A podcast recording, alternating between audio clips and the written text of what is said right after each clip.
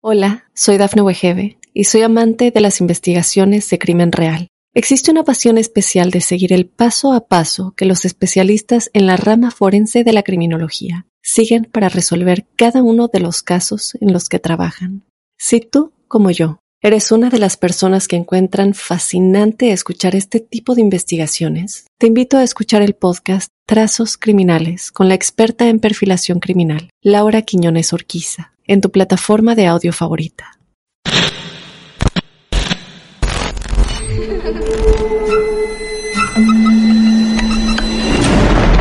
Los seres vacíos nos observan. Hasta hoy se registran muchos reportes de actividad paranormal en él. Veo cosas que no puedo explicar. Hay alguien sentado en esa silla. Está aquí. Misterio está fundamentado en el silencio. Pero ya es hora de hablarlo entre todos. Esto es Hay alguien en la casa. Martes de Misterio. Es divertido asustarse a veces, ¿no?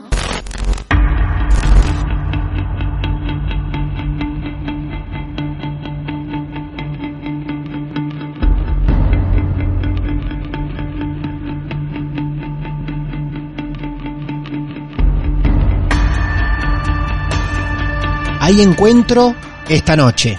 Digo esta noche porque espero que nos estés escuchando casi terminando el día o empezando el otro, de madrugada, con auriculares, sola, tranquilo, que nada se interponga entre lo que vamos a vivir ahora. Esto es Martes de Misterio, caso real. Hay una historia que nos está esperando en Perú. ¿Viste que vamos a donde sea? De Mar del Plata, Argentina, viajamos por el mundo para escucharte, como ya lo hicimos con tantos, y como seguramente lo vamos a hacer con vos. Daniel nos escribió hace varios meses y hoy ha llegado su turno. Vamos a viajar de Argentina a Perú. Daniel, buenas noches, bienvenido. ¿Qué tal Martín? Un placer eh, poder comentarles a los amigos de Argentina y de Martes de Misterio lo que me pasó. Eh, es algo un poco parecido a una película, pero, pero fue algo, algo un poco fuerte. Bueno, Daniel, ¿cuántos años tenés? Yo tengo 37 años. ¿En qué ciudad de Perú estás vos en este momento?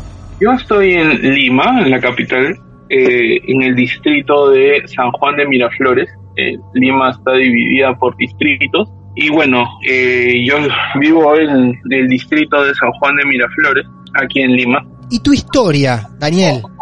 ¿Empieza a ocurrir hace cuántos años y en dónde? Bueno, esto empezó en mi primer trabajo. Esto empezó en el año 2010. Tenía 27 años. Eh, es un, un, un, trabajo este como que un poco más serio a lo que yo me dedicaba antes.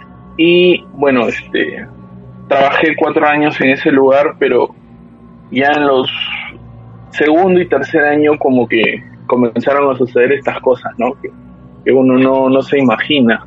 Eh, fue un poco, no traumático, pero sí alucinante, ¿no? Porque no, nunca me había pasado algo de ese tipo. Claro, claro, entiendo perfectamente. Eh, Daniel, eh, si podés decir, ¿de qué trabajabas vos en ese momento y dónde?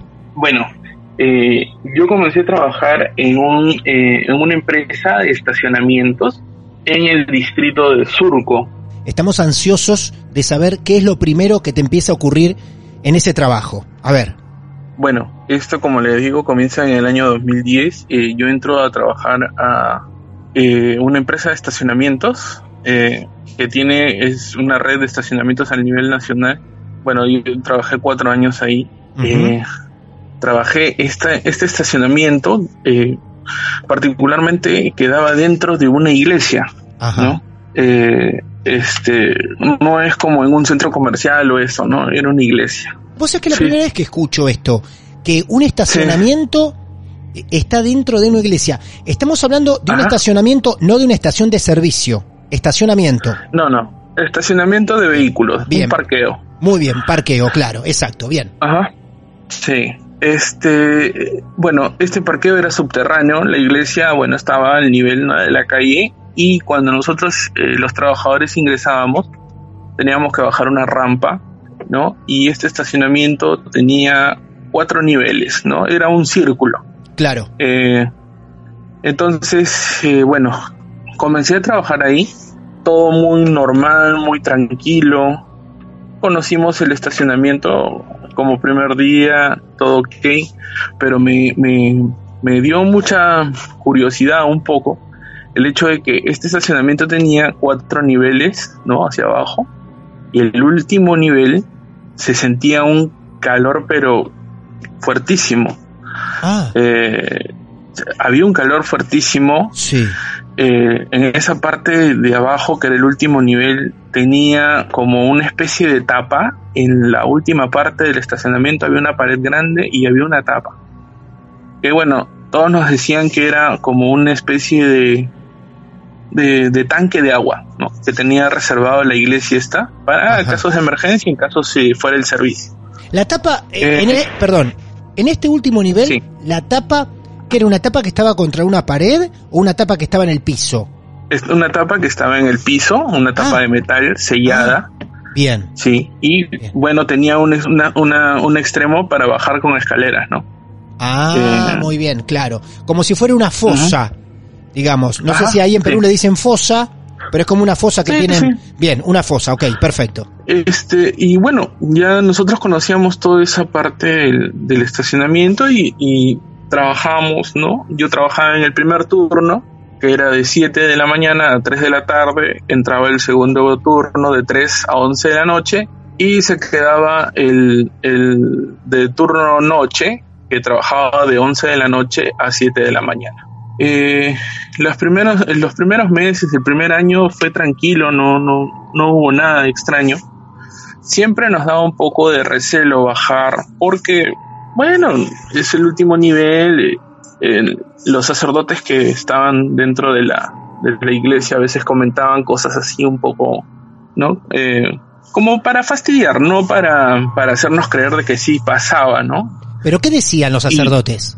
bueno que que ahí este eh, habían encontrado huesos habían encontrado este cadáveres cuando hicieron la la fosa la fosa esta para para hacer el estacionamiento no ¡Wow! este sí y bueno eso aquí en, en Lima antiguamente era normal porque si bien es cierto dentro de la historia eh, nosotros eh, tuvimos un conflicto armado con Chile no entonces este eh, bueno, eso cada vez que una persona construía una casa o algo y hacían eh, excavaciones, se encontraban huesos, uniformes eh, de soldados tanto chilenos como peruanos, ¿no? Entonces eso es eh, un poco como que hasta cierto punto en una época era normal encontrarlo, ¿no? Pero ellos nos, nos referían esta, esta historia como que de repente algo para molestarnos, para que nosotros estemos así un poco a la, a la defensiva y nos reíamos, ¿no? Pensando de que de que iba a pasar algo, ¿no? Claro, claro. pero- Sí, sí. Y bueno, la, la cuestión aquí es que eh, el compañero del turno de la noche, en un tiempo lo veíamos que siempre nos decía, por favor, este, si pueden lleguen temprano, porque ya me quiero ir, no quiero estar acá, que esto, que lo otro. Entonces nosotros decíamos, pero ¿por qué, no? O sea, ¿cuál es el problema? Si tú has estado trabajando bien, ¿no? No, que acá muchos molestan, este, se escucha que silban, este, eh, se escucha la voz de una niña, de un niño, este, y yo no puedo trabajar tranquilo. Él se queda cuidando de 11 de la noche a 7 de la mañana. Este compañero comienza a, decirnos eso, se quejaba con el jefe Sí. de que no quería trabajar, que no Ajá. quería porque lo molestaba. Inclusive en un tiempo en ese tiempo más o menos cuando este, este eh, compañero se queja, dentro de la iglesia comienzan a hacer eh, otras, este, otras construcciones más llamadas columbarios, que eh, prácticamente es un mini cementerio, ¿no? Dentro de la iglesia, sí. No, no, no puede. Adentro de la... Sí. ¿Cómo, cómo se llama esa construcción? Eh, columbarios. Son, eh, son unas, eh, como unos nichos muy pequeños Sí. en donde guardan a las personas que son incineradas, Ah, claro. ¿no? ¿Ya? Sí. Y bueno, comenz- comenzaron la construcción, inclusive ya se estaban eh, utilizando estos columbarios ya estaban enterrando gente ahí, ¿no? Claro, y bueno, este, claro. a veces no quería chocarse con eso y se chocaba, pues, ¿no? Porque estaba prácticamente al costado de estacionamientos, entonces nosotros veíamos todo prácticamente. ¿Ustedes veían a los nichos? Sí, sí, se llega, se lograban ver los nichos, este, las placas de mármol, ¿no? Claro. Y todas esas cosas. Claro. Y bueno, y las rondas que tenía este compañero por las noches, pues no, tenía que pasar por un lado en donde se veía, pues, ¿no? Entonces, este, para vigilar los, los vehículos que se quedaban pernoctando en la playa y todo esto. Bueno, la cuestión es que este compañero se retira, se va, y bueno, tra- trajeron otro, y eh, una, una semana este compañero me dice, oye, Daniel, mira, no sé si tú puedas quedarte de noche un día porque yo necesito hacer unas cosas en casa y generalmente son de noche, entonces si no tienes ningún problema, bueno, le digo, conversémoslo con el jefe y a ver si decide que sí, no hay ningún problema. Ajá. Bueno, se dio, se dio que sí y yo me quedé eh, una noche. Bien, bueno, y ahí fue. Daniel, entonces, a cubrir al compañero. Y fue Daniel a cubrir al compañero Bien, sin bien. imaginar lo que iba a pasar. Claro, bien. Eh, en esta en este centro, en este estacionamiento nosotros teníamos a nuestro cargo unos vehículos que guardaba una concesionaria de, de carros, ¿no? Y estos carros se quedaban en el último nivel del, del estacionamiento. Entonces eh, ya yo llego faltando 15 minutos para las 11 de la noche, hago mi, mi relevo correspondiente con los compañeros que ya salían del turno. Y bueno, uno tiene que apagar las luces de todo el estacionamiento y dejar solamente la del primer nivel prendido, que es donde está la caseta de, de ingreso, ¿no? Ok, y Bueno, vas- entonces ¿cómo es? Contame cómo bajé. era ese recorrido, claro, para ir apagando las luces. A ver, vamos a, vamos a bajar con vos, Daniel. Llévanos, ¿eh? Metenos ahí, hacenos todo el recorrido a nosotros que queremos estar en ese estacionamiento con vos, Daniel. Bueno, este estacionamiento se podía bajar de dos maneras. Sí. Recorriéndolo, recorriéndolo en, en la forma de serpiente que tenía, Ajá. o teníamos una escalera de emergencia hacia el lado izquierdo del estacionamiento en donde bajábamos directamente al último sótano y bueno y posteriormente al tercero, el segundo, ¿no? Esa es una escalera de emergencia en caso hubiera un incendio, algún problema, un sismo, ¿no? Cualquiera de estas cosas. Bueno, entonces yo, yo no, yo decido comenzar a bajar para chequear los vehículos que estaban eh, dentro del estacionamiento, los que se quedaban, y comencé a hacer el caminito este de la serpiente, ¿no? Comienzo a bajar, a bajar, a bajar, y llego hasta el último nivel, y las luces de- de- del estacionamiento en esta parte estaban casi pegadas a la tapa esta de, De la fosa. de, este, de, de esta fosa, ¿no? Bien. Ajá. Entonces apago la luz de ahí y comienzo a subir por la escalera de emergencia hacia el siguiente nivel, ¿no? Bien. Voy apagando luz, todas las luces y Ujú. llego al primer nivel y me quedo en la caseta de control. Hola, soy Dafne Wegebe y soy amante de las investigaciones de crimen real. Existe una pasión especial de seguir el paso a paso que los especialistas en la rama forense de la criminología siguen para resolver cada uno de los casos en los que trabajan. Si tú, como yo, eres una de las personas que encuentran fascinante escuchar este tipo de investigaciones, te invito a escuchar el podcast Trazos Criminales con la experta en perfilación criminal, Laura Quiñones Orquiza, en tu plataforma de audio favorita. Ok, hasta ahí entonces todo perfecto. Todo Nivel perfecto. por nivel apagaste todas las luces y ahí te quedaste Sí. en el en el primer nivel que sería el que está más cercano a, a la planta baja, A la salida. a la salida. Sí, Bien. sí. Entonces, eh, bueno, pasan las horas, estoy leyendo un libro porque en realidad no había mucho movimiento por las noches, Claro. salvo que traigan algún difunto, Ah, salvo que salvo que, que haya- vaya a pasar algo que tenga la iglesia programada, ¿no? que sea de, de noche. Y la verdad es que, bueno, ese día no había nada.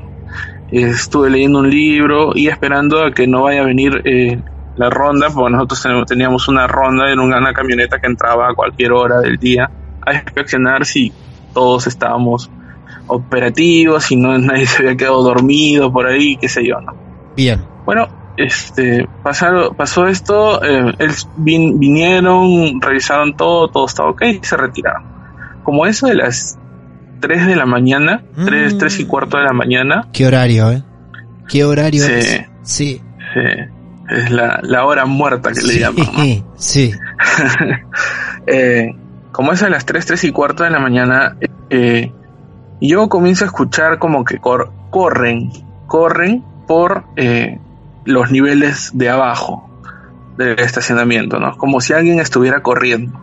Y obviamente no, había- no había nadie, se va a escuchar fuerte. Y bueno, decido bajar para ver que nadie se haya metido, ni no hay ningún problema, ¿no? Vamos despacio. Ok. Vos bajás un nivel, o sea, el segundo.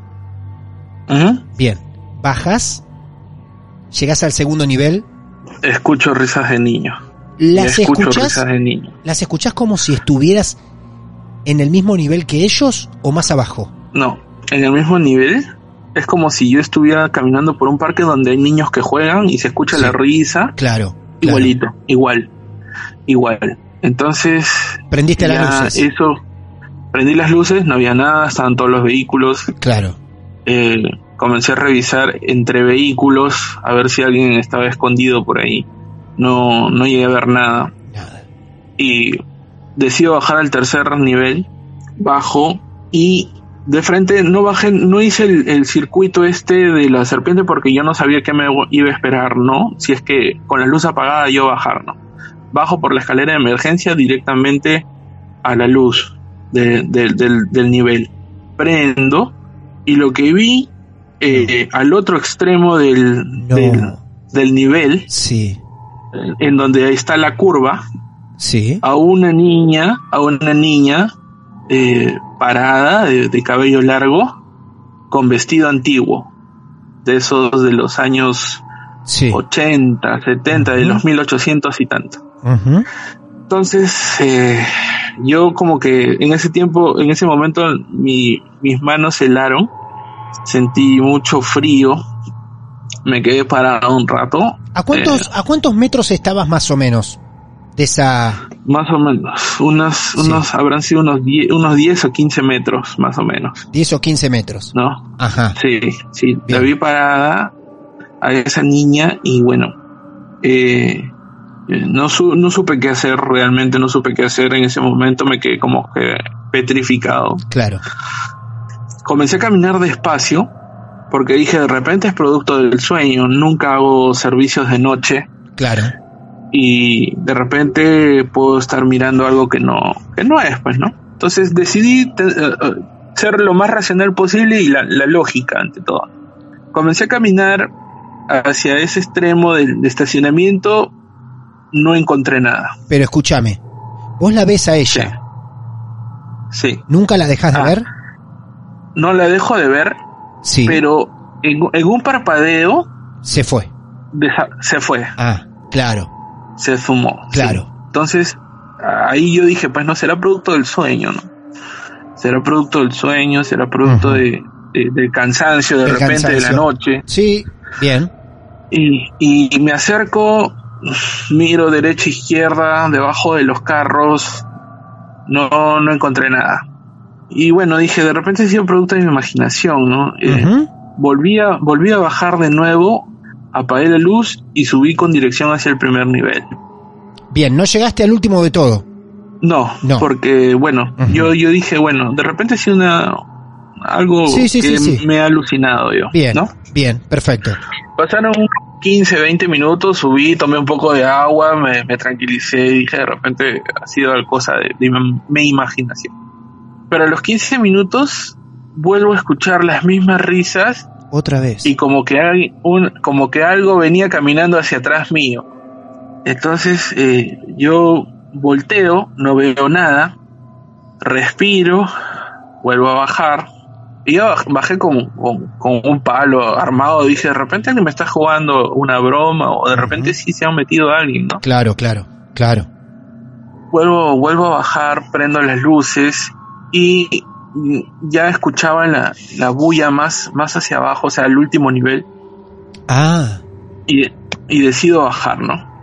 Decido bajar vuelvo a bajar. A medida que avanzás, ¿vas prendiendo las luces piso por piso?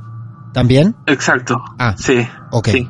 perfecto. Voy prendiendo piso por piso y comienzo a revisar entre los vehículos que se quedaban, Claro. eh, que estaban ahí, comienzo a revisar si es que no había nadie escondido. Curiosamente, eh, paso por uno de los vehículos y debajo de uno de los carros me aparece una pelota. No puede ser. No, no puede ser. No puede ser. Me aparece una, una pelota. ¿Que era, era imposible que haya ahí una pelota? Totalmente Era imposible. imposible que- Imposible, sí, totalmente, claro. Imposible, totalmente imposible. Claro.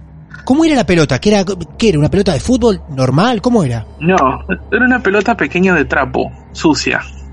Wow. Eh, sí. Y yo digo, ¿y esto de dónde salió? ¿No? De repente habrá sido de algún niño que su papá se estacionó aquí y Y se le cayó. se le cayó. Claro. ¿no?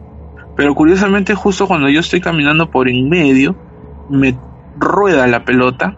Sí, perdón. Yo quiero que todos sepan y sean conscientes, si están siguiendo con atención esta historia de Daniel de Perú, tengan presente el lugar. El lugar inmenso.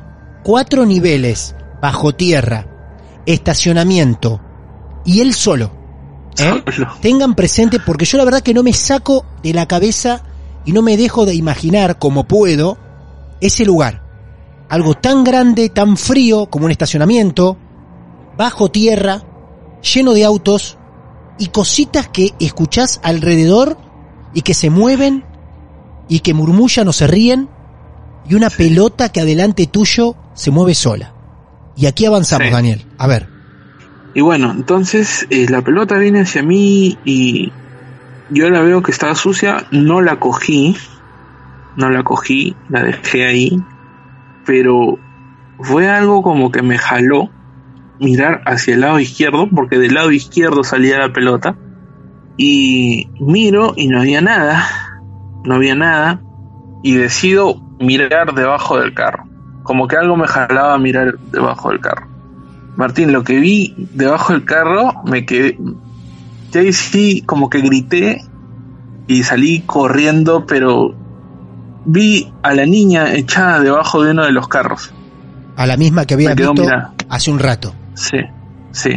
De, debajo del echada. carro, debajo del carro donde sale la pelota. De donde sale la pelota. Estaba acostada. Estaba acostada Sí. con las palmas de las manos eh, en el piso. Sí. me quedó mirando, yo me quedé helado y lo único que tiene fue avanzar rápido, no mirar atrás y quedarme parado ahí porque o sea, no sabía qué hacer realmente, no sabía qué hacer. ¿Cómo era ella? ¿Ella, vos ves que te mira a vos?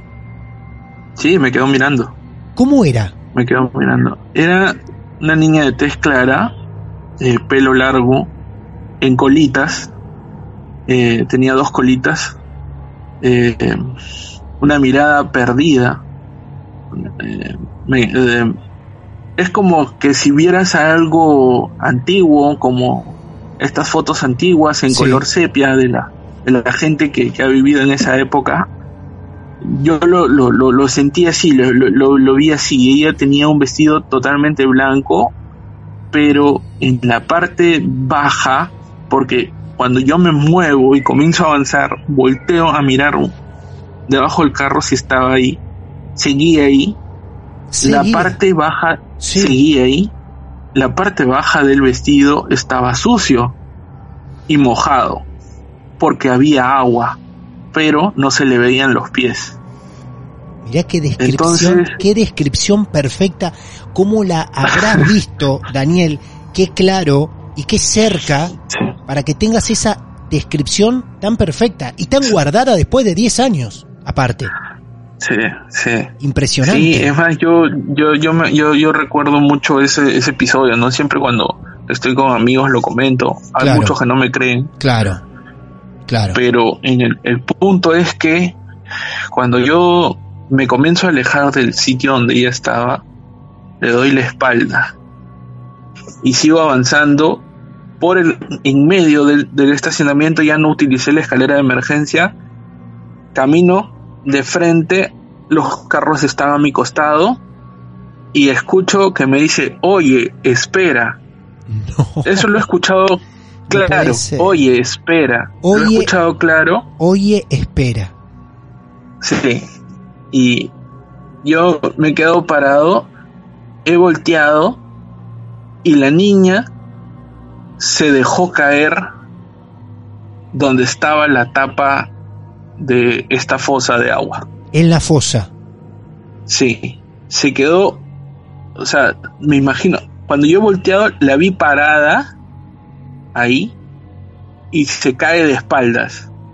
Se cae de espaldas contra la tapa de la fosa, pero ni bien está tocando la tapa de la fosa, desapareció. Hola, soy Dafne Wegebe y soy amante de las investigaciones de crimen real. Existe una pasión especial de seguir el paso a paso que los especialistas en la rama forense de la criminología siguen para resolver cada uno de los casos en los que trabajan.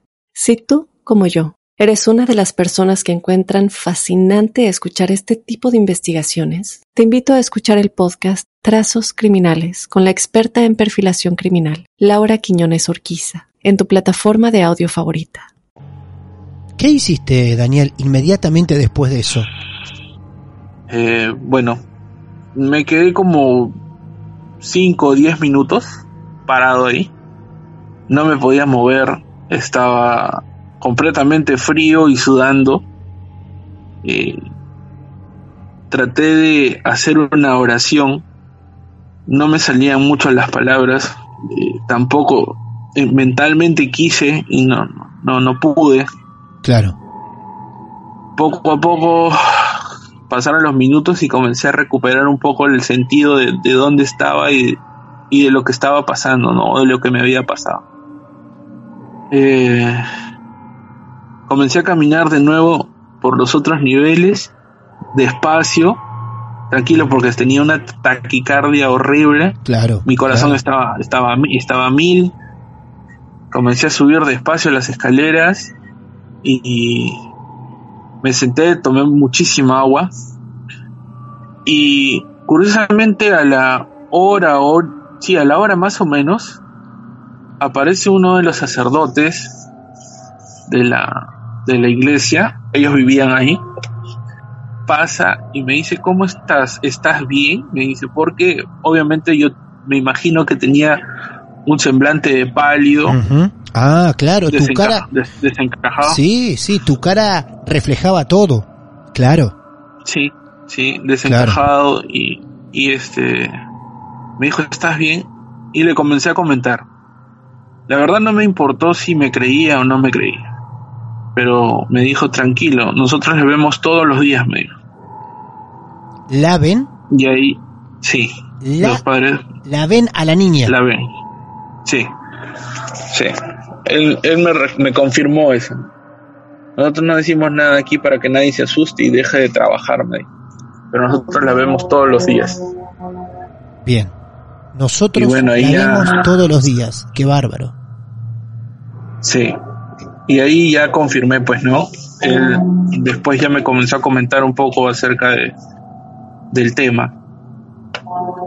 Y curiosamente, cuando pasó todo esto y el sacerdote se fue, eh, llegó a las 7 de la mañana, yo de verdad que tenía ganas de, de irme ya de ahí porque uno que quería descansar y, y dos, este, ya no estar ahí.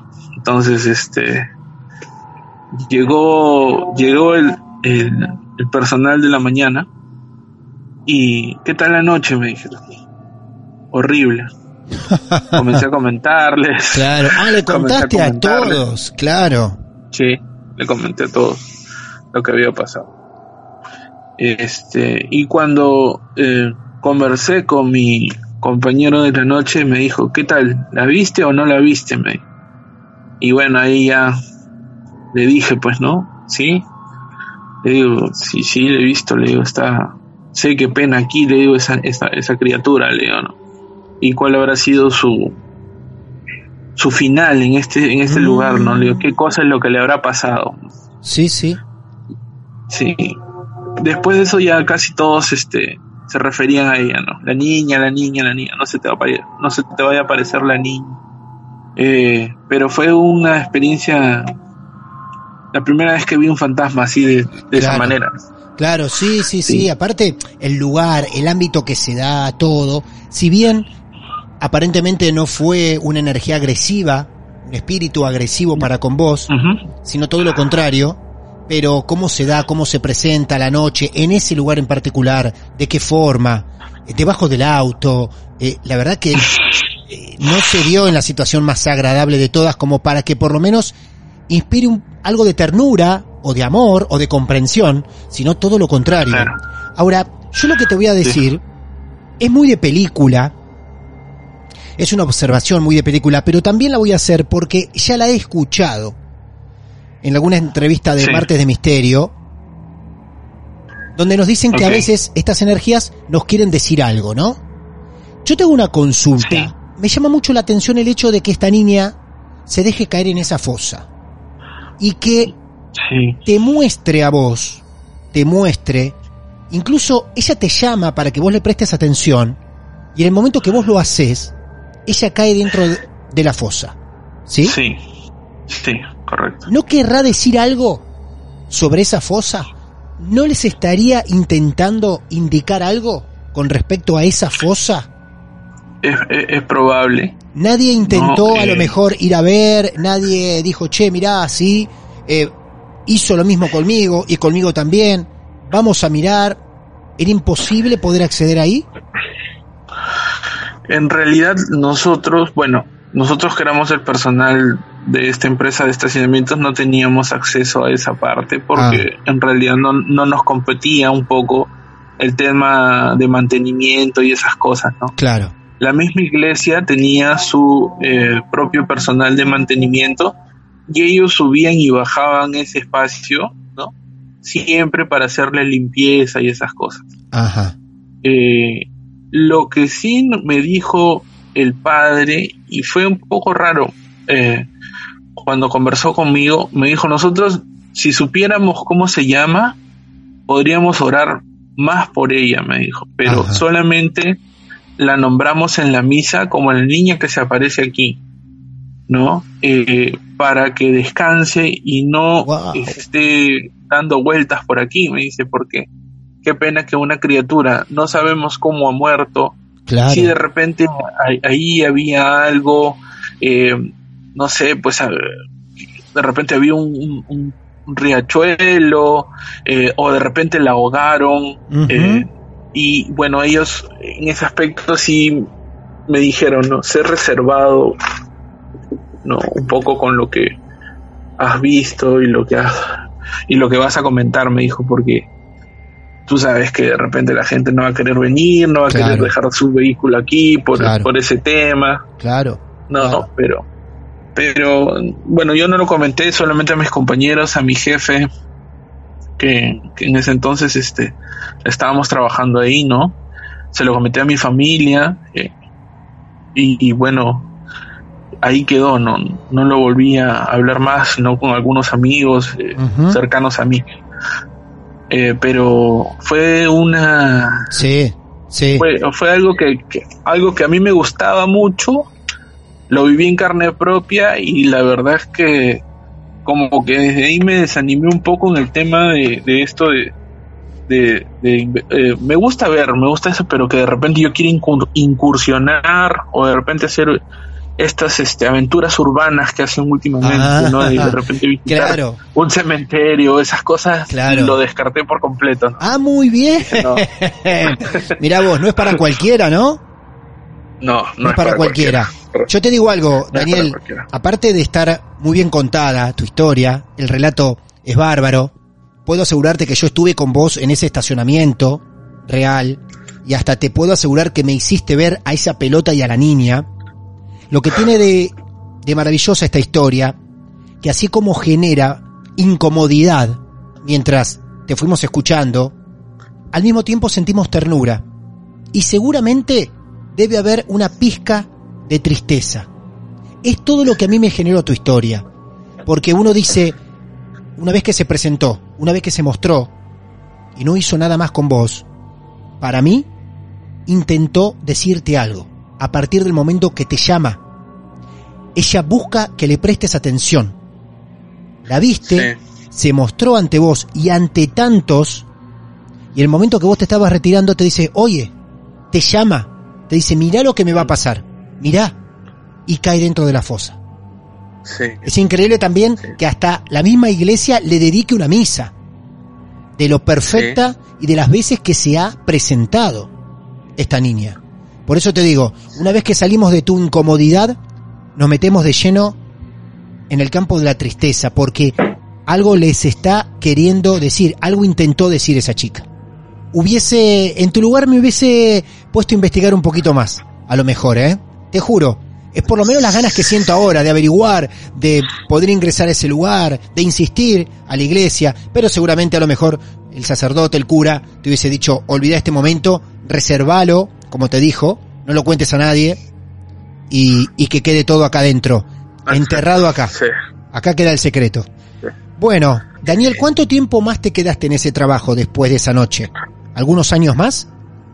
Sí, sí, yo trabajé cuatro años, como te digo ahí. Bien. Después eso, esto pasó en el segundo año. En el segundo. Y durante esos dos años siguientes, ¿seguías escuchando versiones de tus compañeros de la noche de la niña? Eh, le, preguntaba al compañero de la noche. Sí. Y me dijo, siempre está fastidiando. Pero ah. la verdad, yo no le hago caso ya, me dijo. Claro, siempre está. Eh, siempre está, me dijo, ¿no? Después, en el último año que yo estuve ahí, salí de ese recinto y me mandaron a otro lugar, a otro, a otro, a otro sitio, y de ahí perdí el hilo ya, ¿no? Porque fue mi último año trabajando ahí. Claro. Eh, ya no, no estuve más en ese estacionamiento, me mandaron a otro lugar porque me habían ascendido, tenía otro cargo, otras funciones y ya no, no estaba pues ahí, ¿no?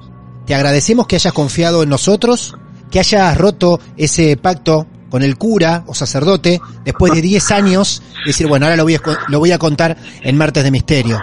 Así que te agradecemos que hayas creído en nosotros y que hayas utilizado este canal para contar también tu historia, ¿eh?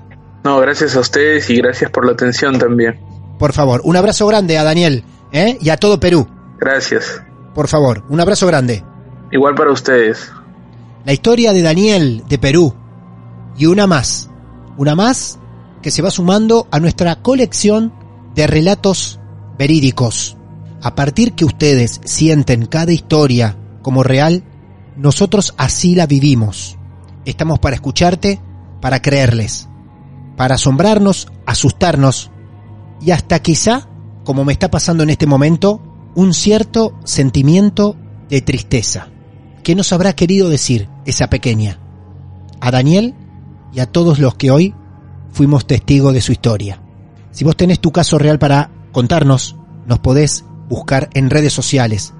Arroba martes de misterio en Instagram, estamos en Facebook, también en Twitter, y nos podés mandar un correo personal, martesdemisterio arroba gmail.com. No es necesario que nos anticipes tu historia, no. Déjame que me asombre al mismo tiempo que todos. Solo tenés que decirnos que tenés tu caso para contar y dejarnos tus datos. Te puedo asegurar que en algún momento, semanas, meses o quizá año, vamos a llegar a vos. Estés donde estés. Mi nombre es Martín Echevarría y esto que todavía ustedes mantienen con vida se llama Martes de Misterio. Cada entrevista tiene una historia. Las nuestras una maldición.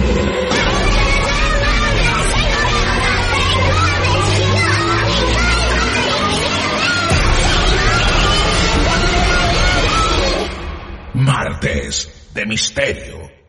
Hola, soy Dafne Wegebe y soy amante de las investigaciones de crimen real. Existe una pasión especial de seguir el paso a paso que los especialistas en la rama forense de la criminología siguen para resolver cada uno de los casos en los que trabajan.